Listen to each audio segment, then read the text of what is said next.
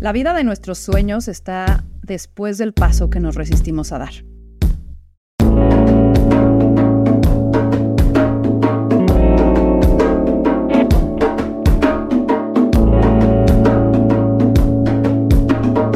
Esto es Más cabrona que bonita. Me la presentaron mis amigas, esas las más brujas. Yo había perdido a un bebé y tenía un llamado para reconectar con la herida, con el dolor, con el hueco, con lo femenino y sanarlo. Con un abrazo apretado la conocí. Era la primera vez que la veía y cumplía todo lo que habían dicho mis amigas. Llegó con una bolsa llena de hierbas y una inmensa olla. Prepararía lo que sería un baño místico en tina entre plantas sabias para volver a mí, para ir profundo hacia adentro. Las horas que le siguieron fueron todo un viaje y una hermosa experiencia con la reconexión de lo femenino y el poder creativo, con la sutileza y la fuerza, con el encuentro de heridas, la apertura a sensaciones y la puerta hacia la sanación. Y es que Lila viene de tradiciones ancestrales, de abuelas parteras y raíces curanderas. Conoce de cerca la sabiduría de las plantas, practica la sexualidad curativa, convoca círculos de mujeres, invita a romper dogmas y a reconocernos como seres que vienen a este mundo a sentir. Y como nada es casualidad, hoy la tengo aquí en un proceso de mi vida muy importante, que es convertirme en mamá, y en el que sé que sus palabras y energía serán muy significativas. Lila, bienvenida. O sea, ya estoy llorando. ya. buen inicio. A sentir, ¿no? Dices tú, así que ya estamos. Exacto. Oye, me encanta tenerte aquí, conocerte un poco más. Y vamos a empezar con las preguntas rápidas para después irnos a la mega filosofiada. ¿Estás lista? Venga. ¿Soledad o compañía? Soledad. ¿La palabra que más usas? Ay, güey. ¿Y la sensación que más te visita? Uf. Encarnación, encuerpamiento, como eso, la sensación del cuerpo. ¿Cuál es el poder más grande que tiene el ser humano? Confiar. Y si tuvieras que escuchar un sonido toda tu vida, ¿cuál elegirías? El agua correr. ¿Cuál es un buen consejo que te han dado? Wow, con tantas mujeres en mi vida es difícil esa, o sea, mujeres sabias, pero podría decirse que, pues lo que todas nos decimos también siempre, esto también pasará, ¿no? Como ¿Qué sería una pena no haber logrado en esta vida? Amar, amar. ¿Cuál es para ti la ironía más grande? Pues justo que a veces amar también implica tocar lugares de tanto dolor. ¿A qué suena el silencio para ti, Lila? Al olor del café en las mañanas. ¿Qué es aquello que has vivido y que nadie se podría perder de experimentar? Ay, tener un buen orgasmo cósmico. ¿Prefieres, mira, prefieres tener múltiples microorgasmos este, orgasmos o solo poder experimentar un macroorgasmo? ¿En serio tengo que elegir? y era justo después de tu respuesta, yo no sabía que ibas a contestar eso, ¿eh? Ay, wow. Yo creo que múltiples microorgasmos. Sí. Un sueño cumplido. Ser madre. Y uno por cumplir. Caminar una vida en pareja. Quiero saber qué se siente. Llevo mucho tiempo soltera. Sí. Si pudieras ser una planta, ¿cuál serías? Romero. Si te concedieran cumplir un deseo que tenga el mayor impacto en esta tierra, ¿cuál sería? Ay. Me gustaría conocer todos los jardines botánicos de la Tierra. Qué lindo. Muy bien, terminamos esta parte de preguntas rápidas. Cansaron. Traigo muchas preguntas y mucha curiosidad para explorar contigo. Espero me dé tiempo de todo, pero vamos por orden. Vamos por tu origen. Fuiste una niña que escuchaba a los árboles, a las plantas, que veía energías que otros no ven. Sí. Descubriste que eras una niña índigo. ¿Qué es eso y cómo fue descubrirte, aceptarte y potencializarte? Ok. la verdad es que cuando yo lo supe, yo no sabía ni qué significaba, ¿no?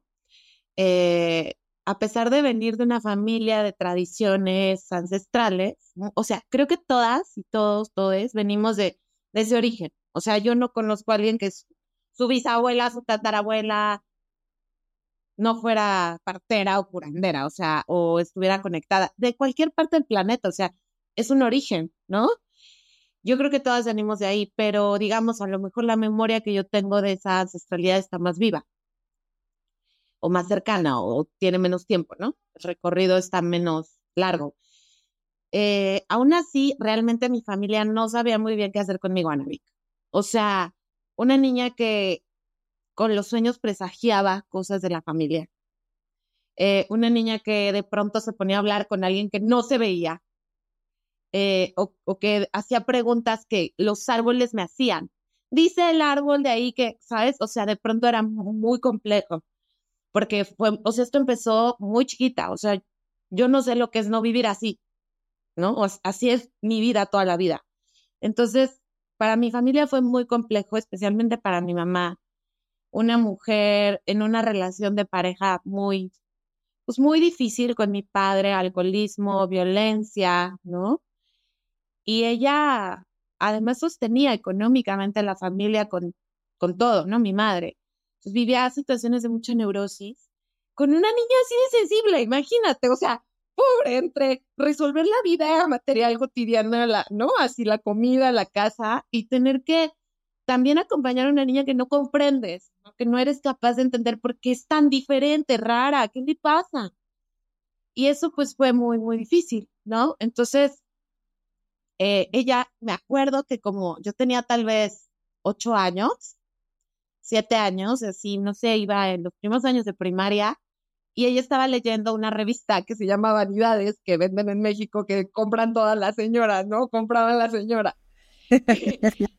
y venía un artículo sobre los niños índigo. Y entonces me acuerdo que me gritó súper emocionada y me dijo, ven.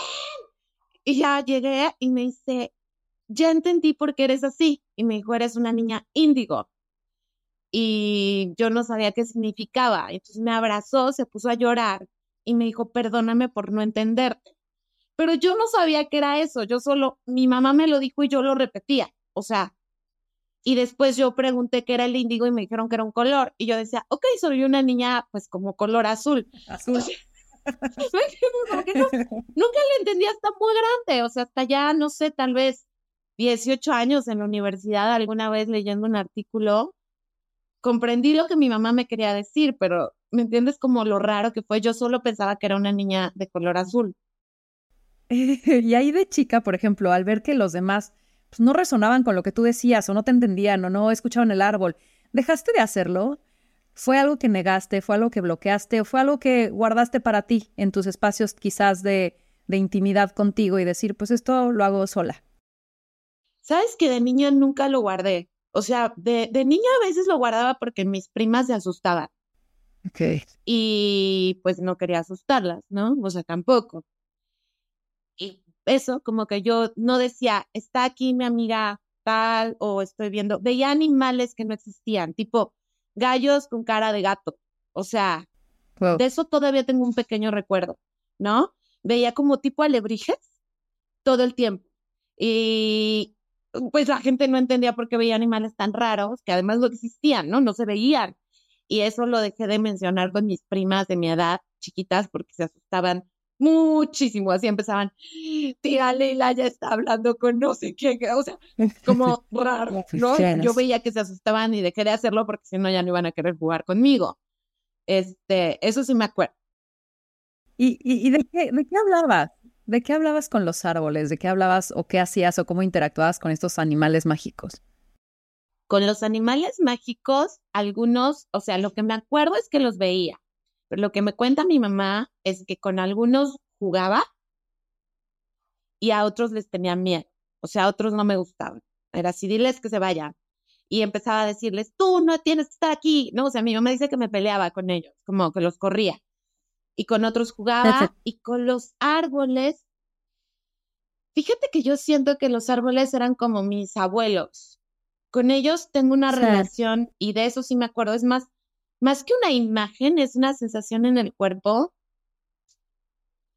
de alguien que siempre te va a cuidar, como cuando estás con alguien que te sientes muy protegida, como muy fuerte, y esa es la sensación que yo tengo en el cuerpo con los árboles de toda la vida. A veces, lo cierto es que en otoño, cuando se caían las hojas, me hablaban muchísimo. O sea, ahí sí recuerdo diálogos tipo, me decían cosas como los seres humanos también están pasando por este momento donde el viento tira sus hojas. O sea, digo, lo estoy diciendo ahora en adulto, pero yo volteaba y le decía cosas a mi mamá como, el árbol me acaba de decir que nosotros somos como el árbol. ¿Me entiendes? Como, eso sí, como que tengo algunos recuerditos, porque además empecé a escribir muy chica poesía. Y, tengo poemas que ellos me decían, como de intentar entender lo que me decían.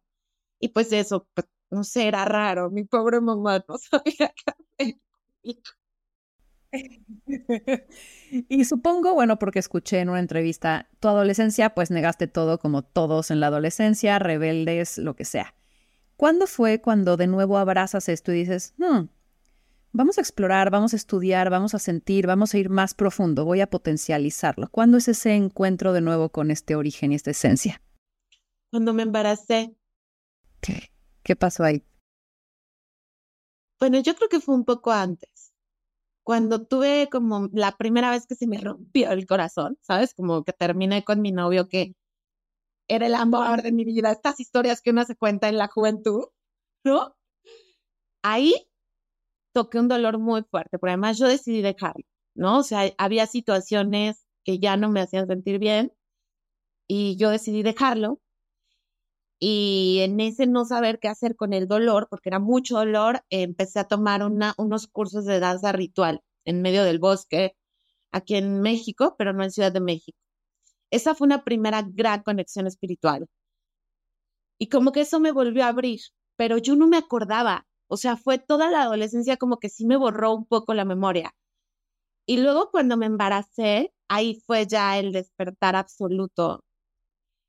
El embarazo, se supone que yo no podía tener bebés porque tenía una condición de ovario poliquístico y supuesta endometriosis y temas ahí por un mal uso de los de las hormonas en la juventud.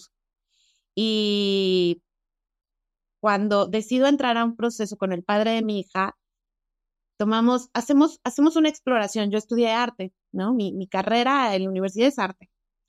Y hacemos un laboratorio artístico con meditaciones y, no sé, artistas, nos inventamos mil cosas. Y eso me prepara ocho meses para embarazarme de María, que yo no sabía. O sea, yo no sabía que me estaba preparando para ser madre, pero eso me quita el ovario poliquístico, que parte era tantra y sexual en las prácticas. Se me quita la condición, el síntoma. Y cuando me entero que estoy embarazada, y tengo muy claro el día que quedé embarazada, además, ahí fue como sentí una energía en que sería el milagro mucha gratitud, o sea, sentí algo en mi cuerpo como esto nunca iba a pasar y está pasando, ¿no? Y hay una, un ser que me está eligiendo para estar aquí conmigo. Y fue como una entrega al misterio, David, porque era, era algo que yo no esperaba. Yo no esperaba ser mamá. Era muy joven, tenía 22 años, estaba saliendo a la carrera, y ahí fue como me enchufé, fue como volverme a conectar a la red de la vida, a lo mágico, al milagro, a lo inesperado, a las experiencias distintas. También estaba muy, tenía mucho miedo. O sea, estaba viviendo dos momentos muy fuertes. Una reconexión con la magia, con el milagro, con la alegría, con la sorpresa y un miedo. Estaba aterrada, así de... Aterrada. Te entiendo y ahorita quiero que nos metamos a profundidad allá a la maternidad.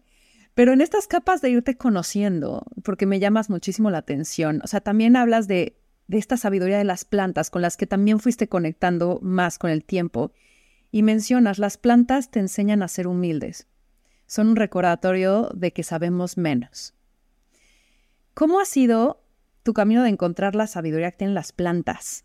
Eh, ¿Cómo conectas con ellas? ¿Qué te han enseñado? ¿Cómo te comunicas? Todos, supongo, como dices, podemos comunicarnos. ¿Por qué no lo hacemos? ¿Cómo, cómo las integramos a nuestra vida? ¿Cómo generamos un diálogo? Cuéntame un poco eso.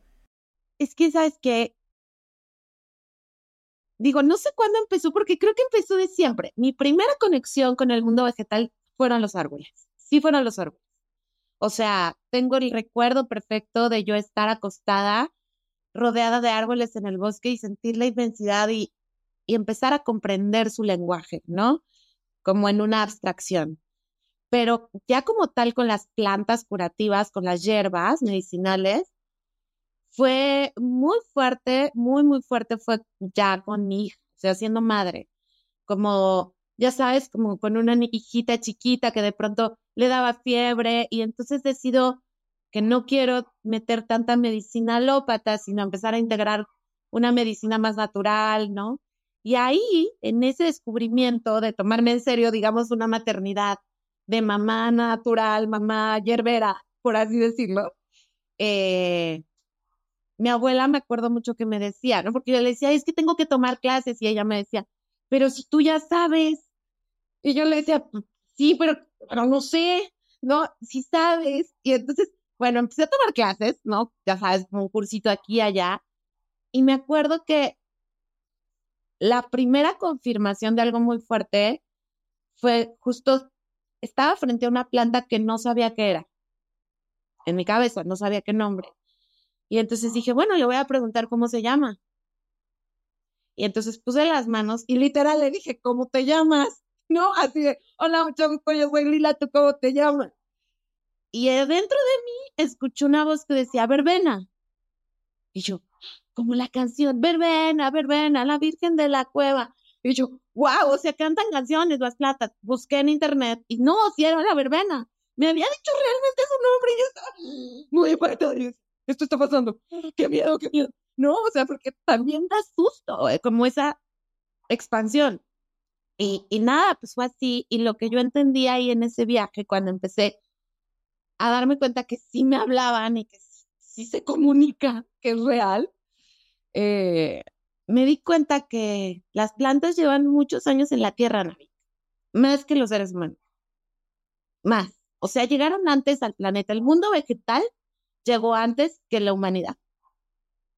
¿No? Así como las bacterias llegaron antes. Entonces, me di cuenta que si tú realmente te pones en un lugar de humildad, en donde te das cuenta que eres la alumna, o sea, que te, en un lugar de alumna, decir, yo soy la alumna en este espacio, tú me vas a enseñar y permito que me enseñes, te enseñan. O sea, te empiezan a mostrar las claves. Solo hay que estar sensible, pero hay, hay que estar en un lugar de recepción, de recibir, de quiero recibir, porque ellas te van a dar. El mundo vegetal, vea un bosque, es así. La selva es abundante, te da, te da, es, madre tierra. Pero si tú no recibes, te pueden dar un kilo de mangos, pero si tú no los tomas y los pelas y te los comes, no va a servir de nada lo que te den. Entonces, es entrar en una absoluta humildad, de abrirte y decir, yo soy tu alumna, quiero que seas mi maestra, muéstrame, enséñame, estoy abierta a aprender de ti. Eso, ya sé que eso no es tan simple, ya sé.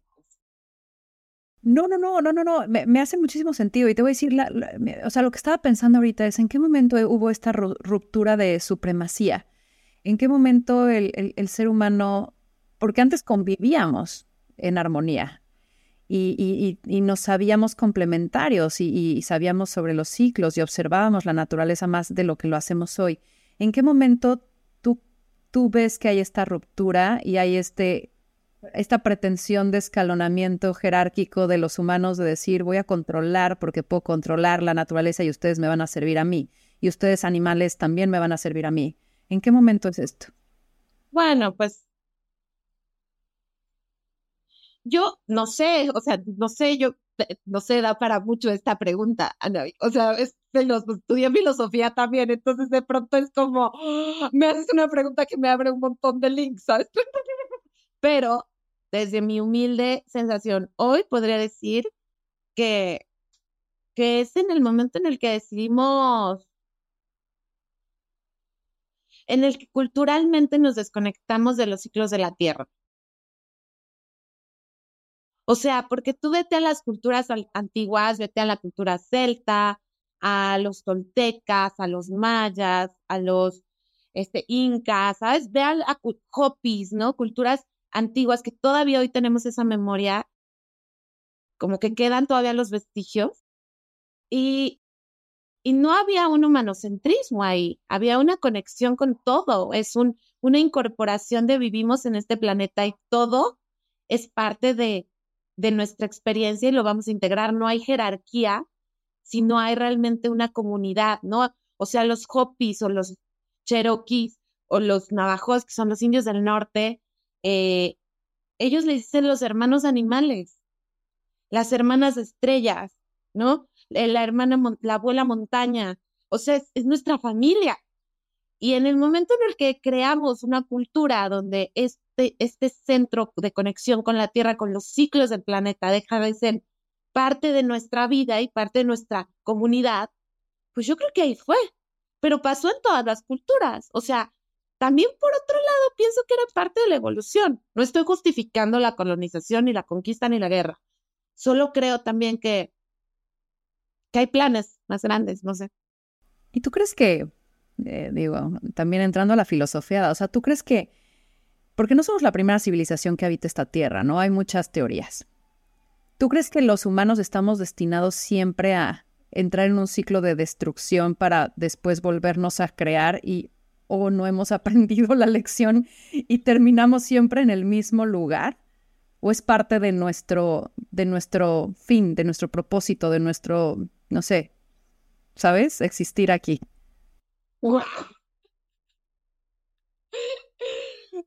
A ver, te podría hablar por mí. aquí estás tú, venga. Te puedo hablar por mí. O sea, por mi propia, eh, eh, como tema de, destrucción y autodestrucción. O sea, como que también he experimentado la destrucción, ¿no? Y, y, y, la autodestrucción, etcétera. O sea, soy una persona, claro que he vivido cosas muy densas, ¿no? Eh, yo como buen escorpio, y ahí tenemos una amiga en común que me ha explicado muy bien mi esencia, tengo, tengo, tengo una energía y una esencia de, de lidiar muy bien con el caos y la destrucción y la muerte. O sea, puedo con eso, me, es como una maestría. Y, y llega un punto en el que ya era tanta energía destruir, destruir, destruir, morir, morir, morir, que nos me decía Leila, nuestra amiga en común, Lila, es que ya, o sea, no puedes, ¿cuándo vas a crear fundamento? Porque todo el tiempo está matando, destruyendo, liberando, ya. O sea, me decía, qué bueno que puedes estar en el caos y crear desde el caos, pero no necesitas el caos, ya no lo necesitas.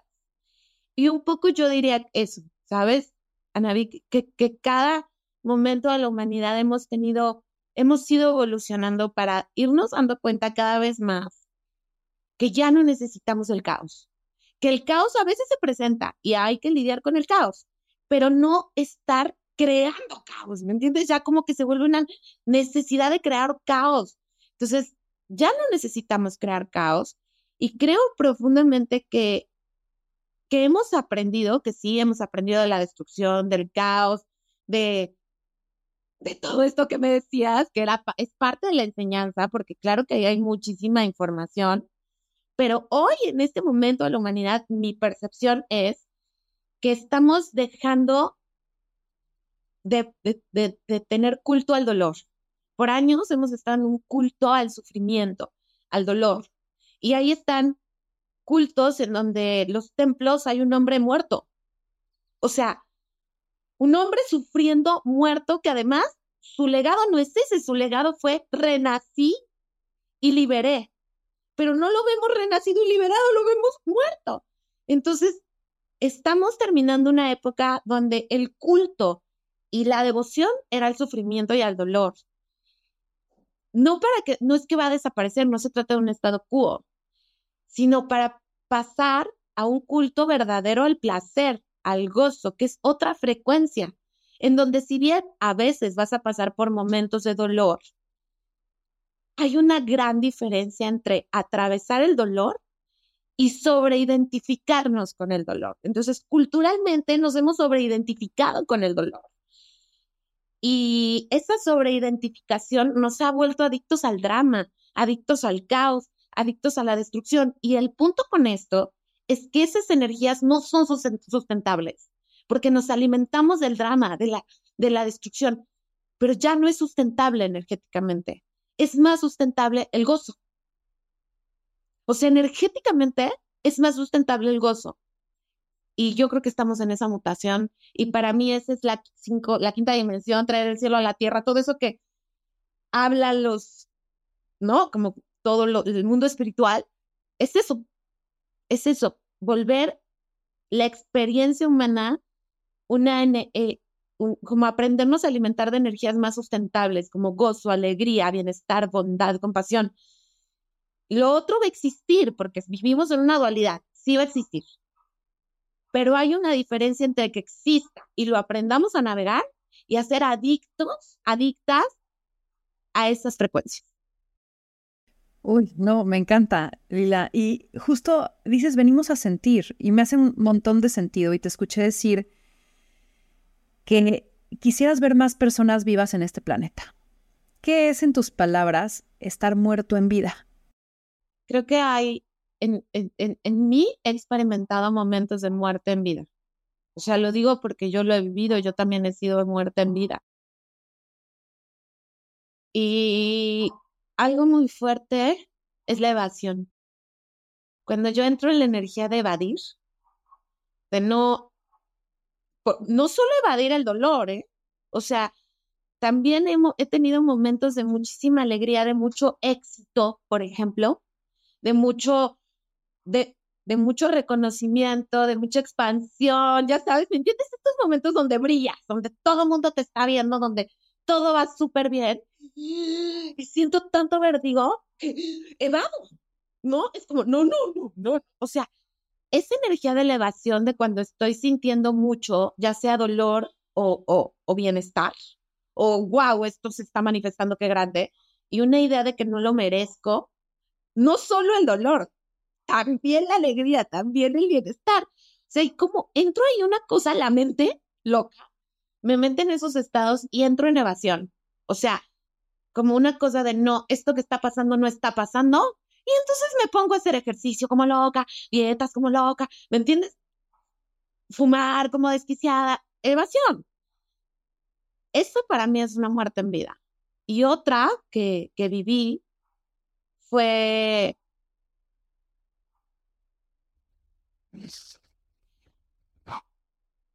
no, no, es que es muy fuerte esto, Anavik, para mí. Lo voy a decir.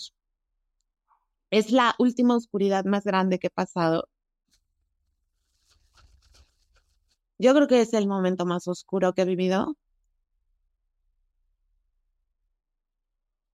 Me morí en vida porque dejé de creer en mí.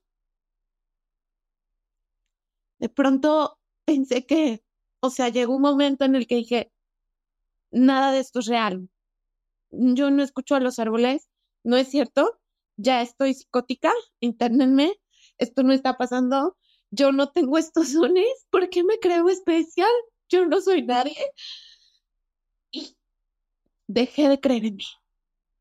O sea, ese momento en el que dejé de creer en mí, o sea, nada de esto es real, wow, fue, no te puedo explicar el dolor y la, la sensación de muerte que estaba viviendo.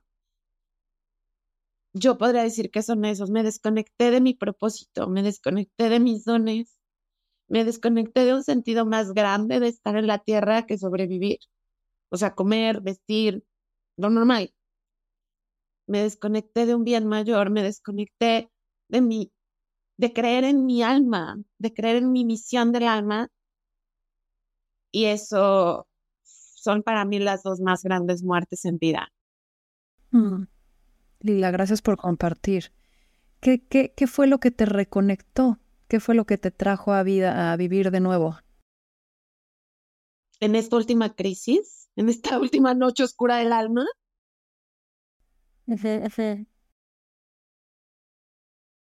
Pero muchas cosas.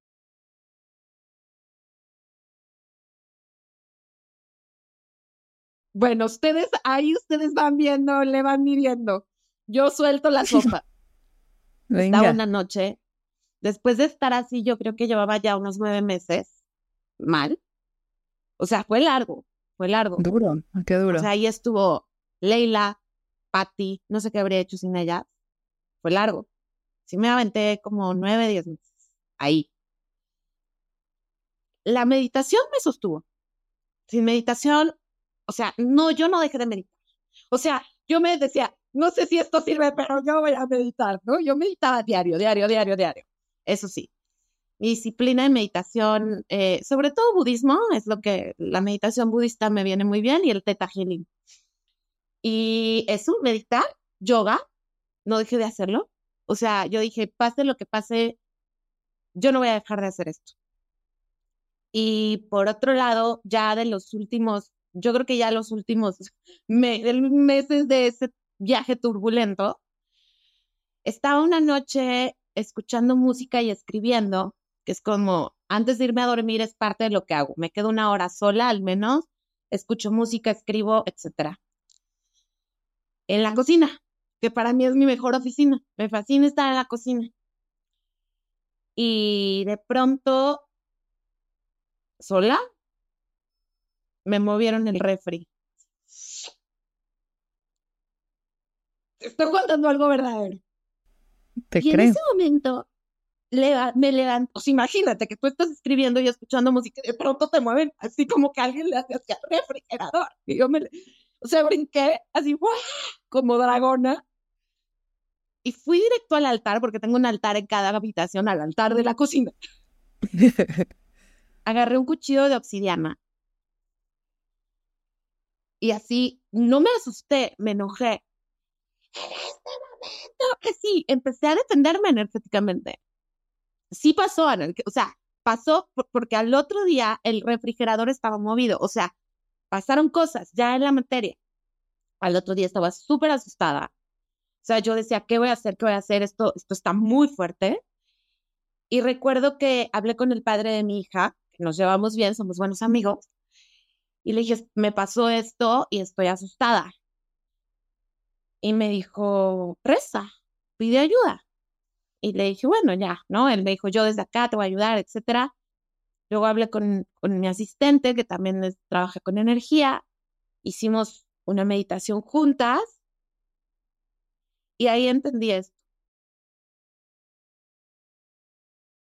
Me, era como una cosa, ahí, ahí volví a conectar con, o sea, pedimos como vibraciones muy altas que nos asistieran porque pues era muy fuerte lo que había pasado. Y en ese momento, después de hacer la meditación y de conectar con energía muy, muy alta, amor, bondad, luz, belleza, dije, wow, por meses llevo creyendo que esto que me está salvando en este momento no existe. Pero en este momento me está salvando y me está haciendo sentir bien. Entonces sí existe. Y algo dentro me dijo, es que te hemos estado mandando señales con amor, que vuelvas al camino, que te vuelvas a conectar. Y pues si, si sigues sin entender, ahí te, pues va el vamos a hablar cada vez más feo. ¿Cómo? Que ahí te va el refrigeradorazo. Ahí va el refri en tu cara, mana. Wow. o sea, si no entiendes bonito, te vamos a hablar feo esto no te, o sea, ahí fue cuando me di cuenta, dije, ok, si esto ocurrió por una energía densa, de bajo astral, de baja vibración, pero ocurrió para que yo me volviera a enchufar, entonces todo está al servicio del amor, incluso las bajas frecuencias. O sea, mis, mis guías, mis maestros, mis ángeles mandaron a una baja frecuencia que puede hacer este tipo de intervenciones en la Tierra para que yo volviera todo está al servicio del amor. Ahí, Anadik fue como, guau, guau, sí quiero. Y ahí fue un volver, dije, va, va. ese fue ya el primer gran enchufe. Ahí se liberó la densidad, empecé a liberarme, liberarme. Y hace unas semanas, meditando, meditando con, con, con un amigo, compañero de meditación, por lo pronto, este... por lo pronto. Estábamos meditando. Bueno, estaba meditando con un partner, un compañero de meditación. Este, por pronto, así es. Y, y estábamos haciendo, creo que era meditación zen, no me acuerdo. Y de pronto yo le contaba esta dualidad que viví, etcétera. Entonces estábamos haciendo un tipo de meditación para integrar dualidad, ¿no? Sí, creo que era. Sí, era una meditación budista, no me acuerdo. Y de pronto ahí fue donde entendí también que existe todo. Existe la realidad donde esto que yo soy, que yo he vivido y que yo he sentido desde niña no es real también existe eso y existe la realidad donde sí es real. Y eso no quiere decir que lo que yo vengo a hacer a la tierra no exista. Quiere decir que yo vengo a integrar ambas realidades. Un lugar donde eso es raro, no existe, es, sí, ya sabes, psicosis, yo qué sé, y vengo a integrar la otra parte donde es profundamente natural, porque yo así llegué a la tierra. O sea, no tomé un curso para ser así. Así nací. Esos dos momentos. Y ahí estoy. Eres un gran portal y tienes que entender los dos mundos para poderles hablar a los dos mundos. Sí, me han preparado para la empatía. Me han preparado para la empatía porque, porque yo nací así, con esto abierto, pero pero yo no vengo a hablarle solamente a quienes dicen, claro, yo vengo profundamente a acompañar a quienes necesitan volver a creer en, en la energía, en la magia, en, en, en, el bien mayor, en, en la energía del humano, del superhumano, ¿no? Que trae el cielo a la tierra. Estoy experimentando eso. Ahí voy. Qué lindo, gracias Tila por compartirte. Oye, y algo que también haces eh, pues es, es, acompañar en momentos importantes a mujeres. Y, y, citas, bueno, más bien te cito, tú dijiste, las dulas dejaremos de existir cuando sanemos nuestra herida con la madre. Cuando digamos, me parezco a mi madre, está bien y qué orgullo. Y te voy a decir, me resonó porque, además de que estoy embarazada, como sabes, vino mi mamá a visitarme a Nueva York y mi coach, que es una máxima increíble, la amo, me dijo, aprovecha este momento para ver a tu mamá como un mapa. Y la verdad es que, porque dijo, es que el entendimiento trae compasión, eh, y, o sea, sabes, como que es, todo un círculo virtuoso que al final del día termina en integrarte a ti, porque nadie más se parece más a ti que tu mamá, ¿no? O viceversa. Entonces, quisiera explorar por ahí. Quiero ir por fases. En primero, en primer lugar, ¿por qué hay una herida? ¿Por qué, por qué partimos de, de, tener esta herida? Está fuerte, Novi. Si es una herida ancestral. Insisto, todo es desde mi punto de vista, ¿eh? O sea, y entre mis experiencias como dula, como hija, como madre, y también tengo un lado muy estudioso, ¿no? O sea, tengo un lado antropológico, filosófico. ¿No? Me gusta indagar, buscar, en, eh, también en el mundo intelectual, en la academia. Y en medio, lo que yo podría darme cuenta hoy es que tiene que ver con algo muy primario, y es el nacimiento. Eh, cuando llegamos a la Tierra, los seres humanos, mm, llegamos a integrarnos a un mundo desconocido venimos de un mundo acuático, o sea, ningún ser humano es, terrenal, es acuático, somos acuáticos, donde respiramos por el ombligo. O sea, el oxígeno lo recibimos por el ombligo, no por la nariz y los pulmones. Donde comemos por el ombligo, donde cagamos por el ombligo. Eh, ¿Sabes? Donde nuestra pipí es parte de, de nuestro entorno. Venimos de una experiencia bien distinta.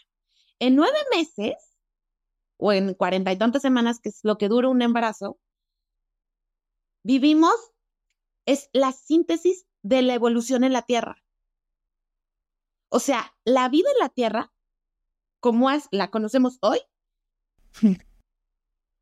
esa evolución es la misma que pasamos los seres humanos en la panza de nuestra mamá. Pasamos de ser microorganismos a tener un cuerpo con sistemas y órganos en nueve meses. Nunca en nuestra vida en la Tierra vamos a evolucionar tanto como en el vientre de nuestra madre. Nunca.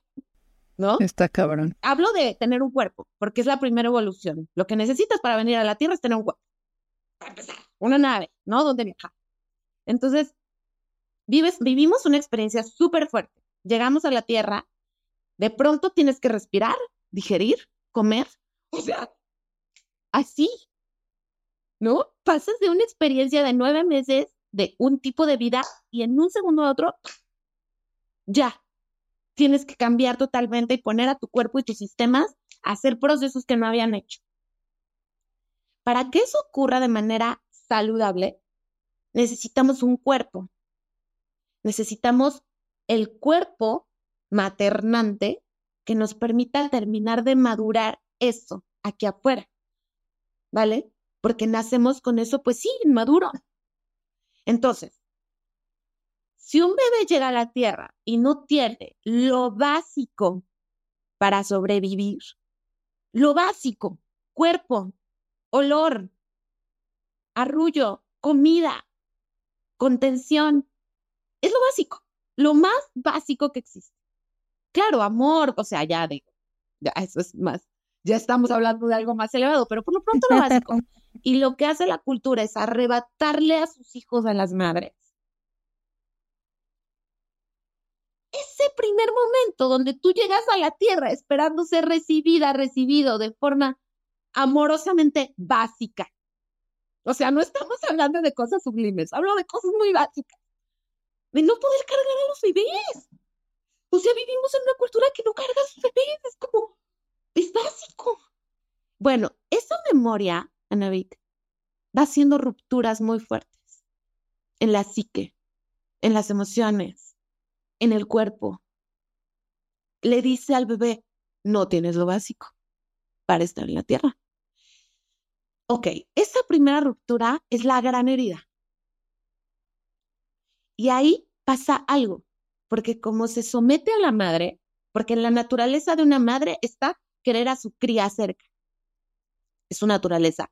Pero como estamos ya tan llenas de cultura y hay un sometimiento tan fuerte, ahí pasa algo, que es la madre, el arquetipo de la madre humana mamífera, pero fiera, porque seguimos siendo mamíferas.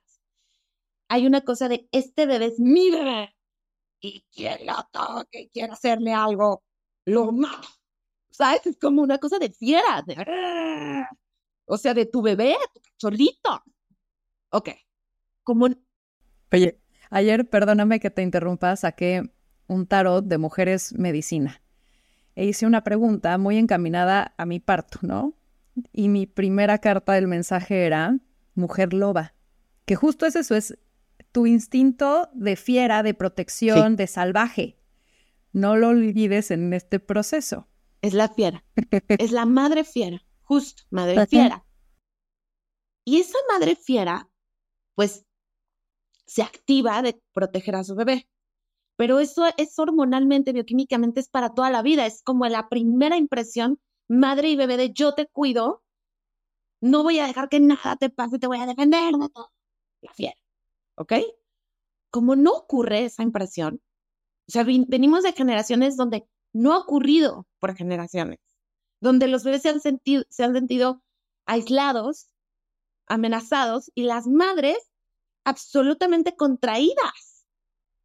Eso no se desarrolla, no se madura. Es como ahí nace la madre fiera con el bebé y necesita ir madurando con su bebé. Pero como no ocurre, como no termina de nacer, como se queda la madre fiera a la mitad del canal de parto, eso genera un proceso y una ruptura de frustración. Y entonces, justamente las madres no saben cómo proteger a sus crías, no cuando nacen, en la vida. Y eso es muy doloroso, sentir que tu madre no te protegió. Duele. Que quien debió cuidar tu chispa no lo hizo, duele. Pero además, cuando nos damos cuenta que no es porque no quisiera, sino porque le cortaron las manos, le cortaron los dientes, le cortaron, también la castraron. Ese es el dolor. O sea, estoy tocando algo muy, muy, muy doloroso, ¿no? Estoy yéndome a, o sea, podría citarte mil autores, no lo voy a hacer que hueva, pero está fuerte. Ahí hay una gran ruptura, yo creo que ya empieza. ¿Y, ¿Y cómo empieza la sanación? Mira, en mi caso fue aceptando el dolor. O sea, en mi caso fue decir, me duele la falta de protección de mi madre. Me duele que no estuviera en esa, no, no fuera una fiera conmigo, ¿no? Algo que, que, que yo me di cuenta era que la herencia que tenemos es que como no hay espacios para procesar este dolor, y es un dolor casi raro, como muy, no es tan evidente, cuando no hay espacios para, para procesar el dolor a la herida, ¿no? yo creo que lo que pasa es que el dolor empieza a tomar mucho espacio, más del que debería. O sea, la herida ya abarca el cuarto completo, no es un pedacito, ya está, se huele, ¿no? Ya está en toda la recámara. Y eso hace que las hijas de pronto no tengamos espacio para sentir el dolor, porque el dolor de nuestra madre es tan grande porque no lo ha articulado, ¿no? Y cuando yo me di cuenta que me dolía eso, el dolor de mi madre. O sea, no solo me dolía mi dolor, me dolía el dolor de mi madre y a su vez el de mi abuela, porque mi madre sentía el dolor de su madre. Y ahí, en ese proceso de entender ese dolor, me clavé. O sea, te estoy hablando de retiros, meditaciones, terapia, coach. O sea, ya sabes, lo que se va, todo lo posible, ¿no? Como para poder entregarme a una vida materna con mi hija. Todo era porque yo había sido madre. O sea, la realidad era esa, es, no quiero repetir el patrón y para no repetirlo, pues tengo que hacer terapia, ¿no? Hacer proceso. Y ahí yo recibí un mensaje, es que me habla algo adentro, literal. O sea, cuando te digo, y ahí escuché la voz, es la voz. No, escucho la voz. Cuando pregunto, ¿qué dolor es este? Y me dicen, escucho que dice, voy a lastimar al mundo de la misma forma que mi madre lo hizo conmigo. Oh. Y fue, wow, lo que tengo que desarticular es eso. Y darme cuenta que mi mamá, que, yo, que si yo repetía eso, y no solo herir a mi hija, herir al mundo, de la misma forma que mi madre lo había hecho conmigo y que a su vez su madre lo había hecho con ella y a su vez, ¿no? Exactamente eso. Cuando yo me di cuenta de eso, que lo que yo sentía no era solo mi dolor, sino era nuestro dolor, el de todas nosotras, me dio mucha compasión. ¿Sabes? Como poder ver a mi madre, niña y bebé también sintiendo eso, sentirla, que es que ella también había sentido el abandono. mi abuela, a mi bisabuela. Y verlas a todas y vernos a todas rotas, así llorando, fue como, por mí, por todas ustedes y por todas nosotras.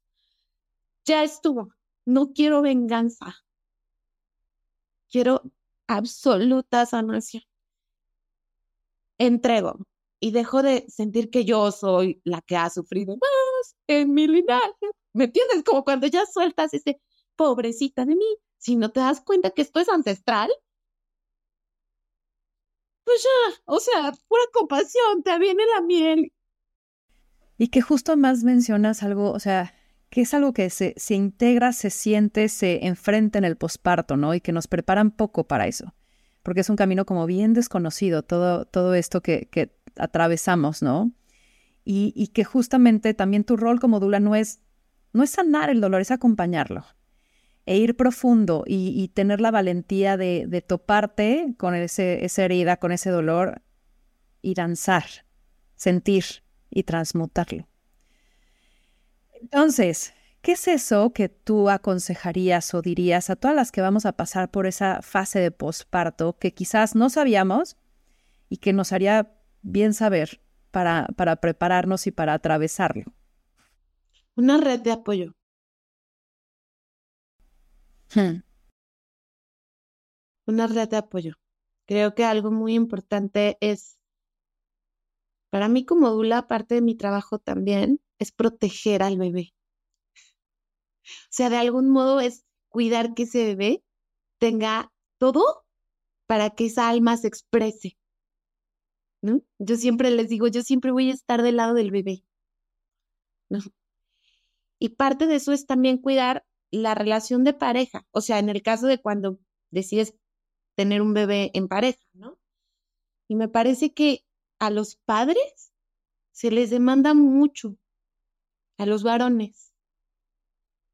Yo sé que aquí muchas veces, ¿cómo no, ya sé, ya sé, en un mundo donde los varones están privilegiados, yo sé, pero también tenemos que empezar a ser compasivas.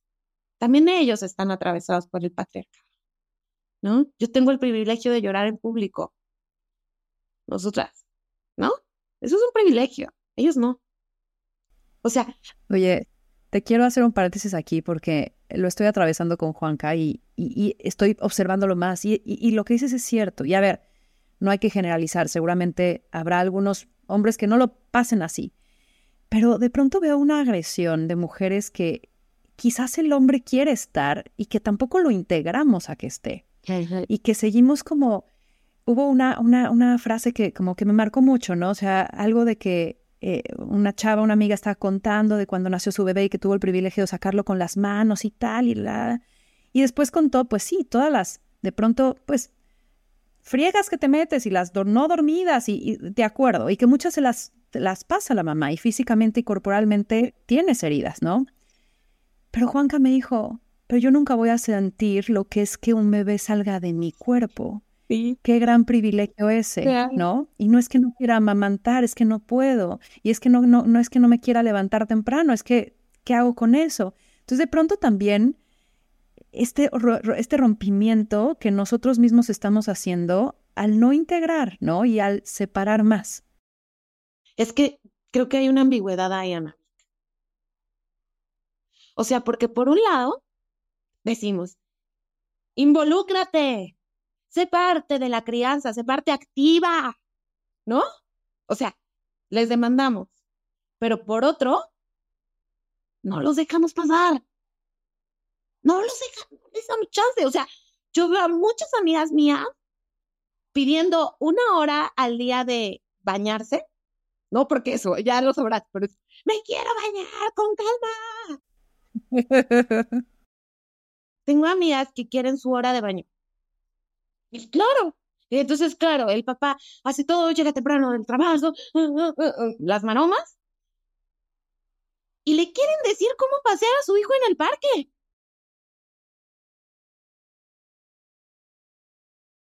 O sea, yo no veo al papá diciéndote cómo darle leche materna. ¿Me entiendes? Esa parte donde tú también aprendiste, o sea, tú también sacaste al bebé al parque y la cagaste. Y se te olvidó el agüita y tuviste que improvisar. Porque estamos aprendiendo a ser mamás con nuestros bebés. También ellos necesitan aprender a ser papás. Deja de controlarlo, déjalo que... ¿cómo? No le puedo llevar agua al bebé. A ti también se te olvidó la semana pasada. Pero, ¿me entiendes? Es como un nivel de control que yo les digo, déjalo que sea su papá. O sea, necesita ser su papá, él necesita descubrir qué es ser el papá de su bebé. Y si tú todo el tiempo le estás diciendo cómo tiene que ser el papá, ¿cómo lo va a descubrir cuando además tiene que cubrir las expectativas del papá que tú quieres que él sea? No, hace demasiada carga para los varones. No, Yo pues creo. te haces para un lado, güey. Si dices, no, pues ya. ¿Me entiendes? Como darles chance. Entonces, Creo que culturalmente les estamos pidiendo mucho a los hombres. O sea, creo que el posparto, cuando tenemos una red de apoyo real, concreta, no en la cabeza, real y concreta. Desde la amiga que está ahí y que seguro si tú le pides te va a llevar comida, porque es la amiga que hace de comer delicioso, hasta la amiga que no te va a llevar de comer, pero que seguro te puede mandar medicinas de la farmacia. La otra amiga que no va a mandar medicinas, que no va a mandar comida, pero que le puedes mandar 100 audios, todos te los va a escuchar y te va a regresar. Si no tienes como una verdadera red de apoyo concreta y contundente, en donde podamos, puedan las madres, podamos cubrir toda esta tribu que ya se perdió, y dejemos de pedirle al, al, papá, que es uno, cubrir el papel de 10 personas.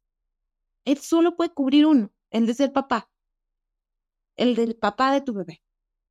En ese momento se descarga tanta, tanta, como tanta presión sobre solo, solo dos, que son mamá y papá, y podemos dividirnos la chamba.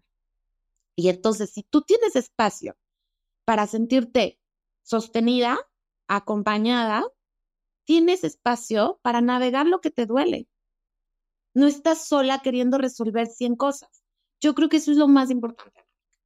Lo más, más importante, una red de apoyo en el posparto. Me encanta. Y algo que también mencionaste, eh, porque eh, dijiste cuando yo fui mamá regresé a casa, ¿no? Eh, que te reencontraste contigo. Cuando de pronto el colectivo te dice, no, no, no, el momento de la maternidad te pierdes, dejas de ser tú, este, muere esa mujer que conocías, ¿no? Y entonces de pronto mal interpretado puede generar como mucho miedo y mucho fuck, ¿no? O sea, ya no hay vuelta atrás y qué está pasando. Cuéntame, ¿cómo, cómo, cómo procesas esa evolución y cómo en tu caso fue una transformación hacia una evolución muy linda, en donde te reencontraste, en donde de pronto fue algo de regresar a casa en vez de dejar casa? Sí. Bueno, me atreví a algo muy fuerte. O sea, esta entrevista, este podcast va a ser así de qué onda con esta, así. Amo, me encanta. Todo el tiempo hago procesos profundos.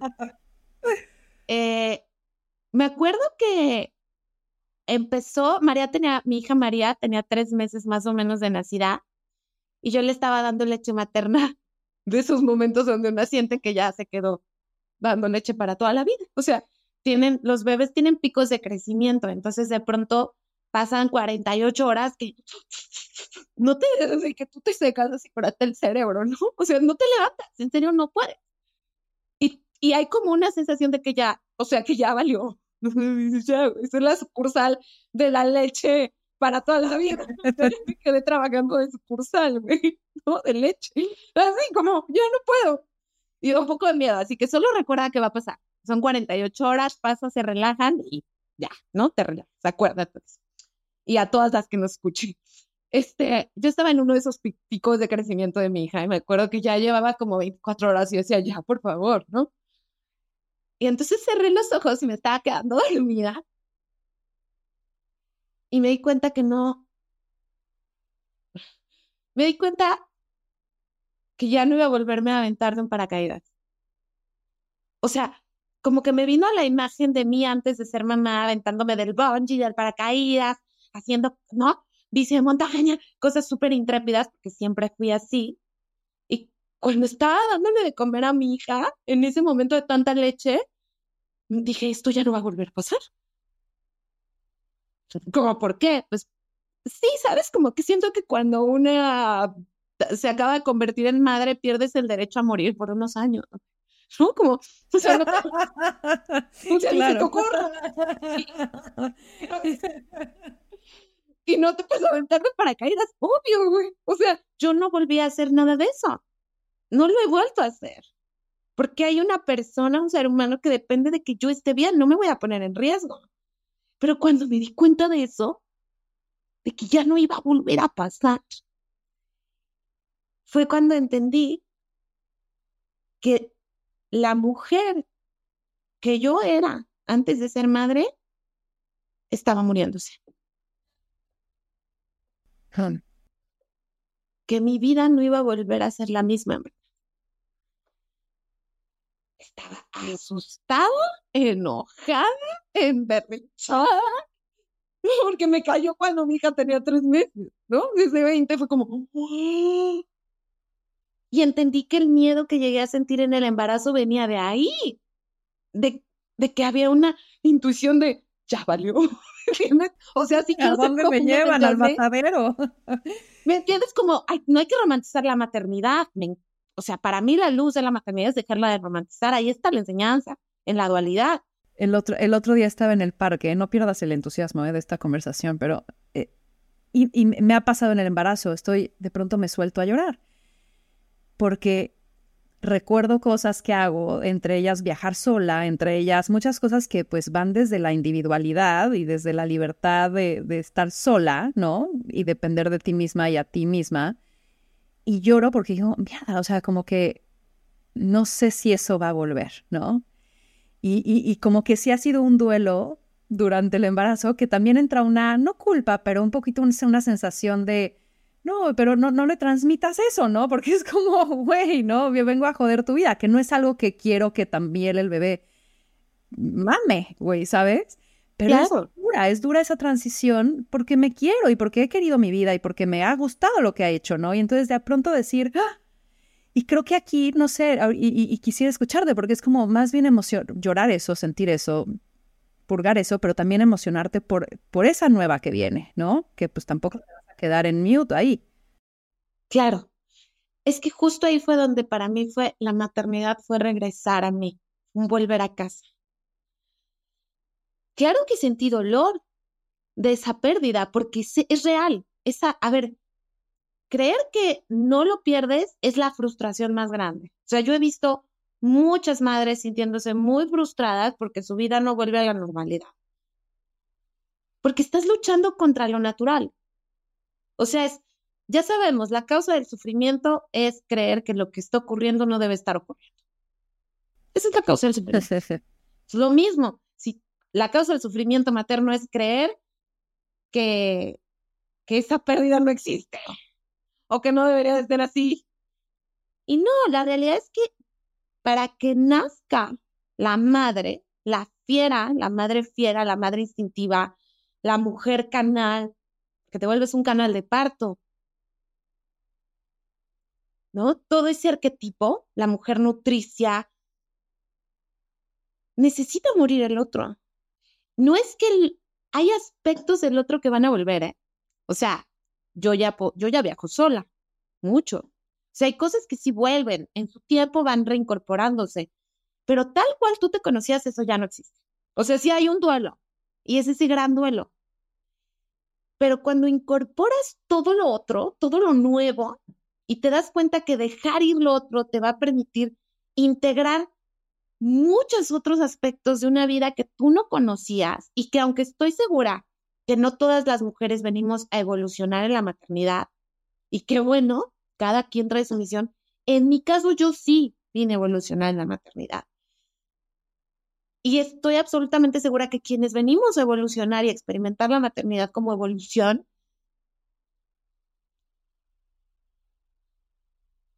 a ver, ¿cómo decirlo? Hay, hay, hay una cosa en donde nada, nada va a compararse la evolución que estás viviendo con todo lo que experimentas como madre. No hay otra cosa que se compare. O sea, nada te va a dar esa evolución como la maternidad. Insisto, no todas venimos a evolucionar. Eso es real. Pero lo que te da la maternidad no te lo da nada. Nada. Entonces, cuando te abres a vivir todo eso y a integrar todo eso, te das cuenta que la pérdida valió la alegría, valió la vida, no la pena, la vida. Y ahí regresas a casa porque encuentras aspectos de ti, de tu hogar interno que tú no conocías. Es como un superpoder. Ahí encuentras unas cosas de superpoderosa. Pero sí hay que hacer el duelo. O sea, realmente para integrar todo eso sí hay que soltar. Y pues sí, en ese soltar se va una gran ofrenda, como tirarte del paracaídas sin, sin que te importe el mundo, ¿no? Me voy a aventar, ¿no? Yo era así. Y pues yo ya no, ya no me aviento. No tengo derecho a morir por un rato. Voy a tener que hacer una edición 2 de esta conversación para respetar también tu tiempo y ya ir cerrando, porque me quedé con muchas cosas, pero Eso está lindo, porque la verdad es que resoné con tus respuestas y estoy fascinada.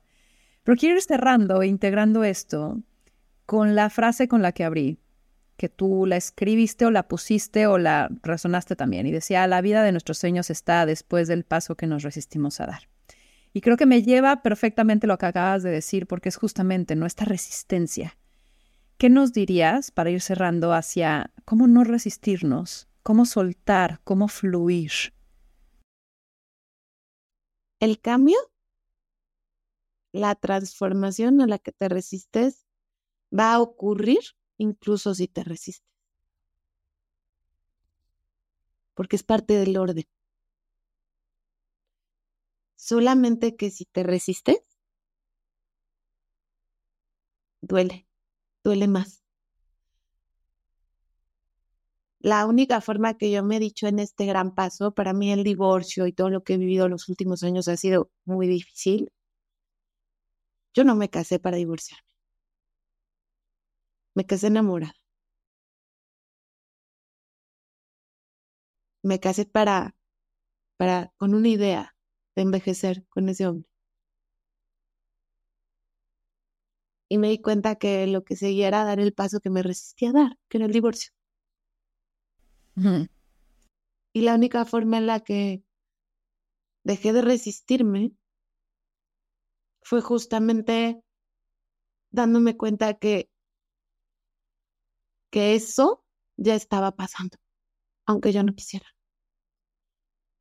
Y que soltarme me iba a permitir disfrutar el regalo y las bendiciones de que estuviera ocurriendo las cosas más allá de como mi cabeza querían que ocurriera. Si nos abrimos a vivir lo que tenemos que vivir, aparece la bendición de lo que estás viviendo, no al revés. Wow, gracias, gracias Lila. Qué gran cierre. Oye Lila, ¿dónde te encontramos? ¿Dónde la gente te busca? ¿Dónde tiene más de ti? Sí, bueno, eh, pueden buscarme en lilaguerrero.com, que es mi página, la mía personal, mi Instagram, Lila Guerrero. Eh, también tengo Facebook, pero la verdad es que estoy mucho más presente en Instagram. Y ahora recién empiezo un proyecto, recién lo inauguro esta semana, estamos ah. grabando, que se llama El Laboratorio del Placer.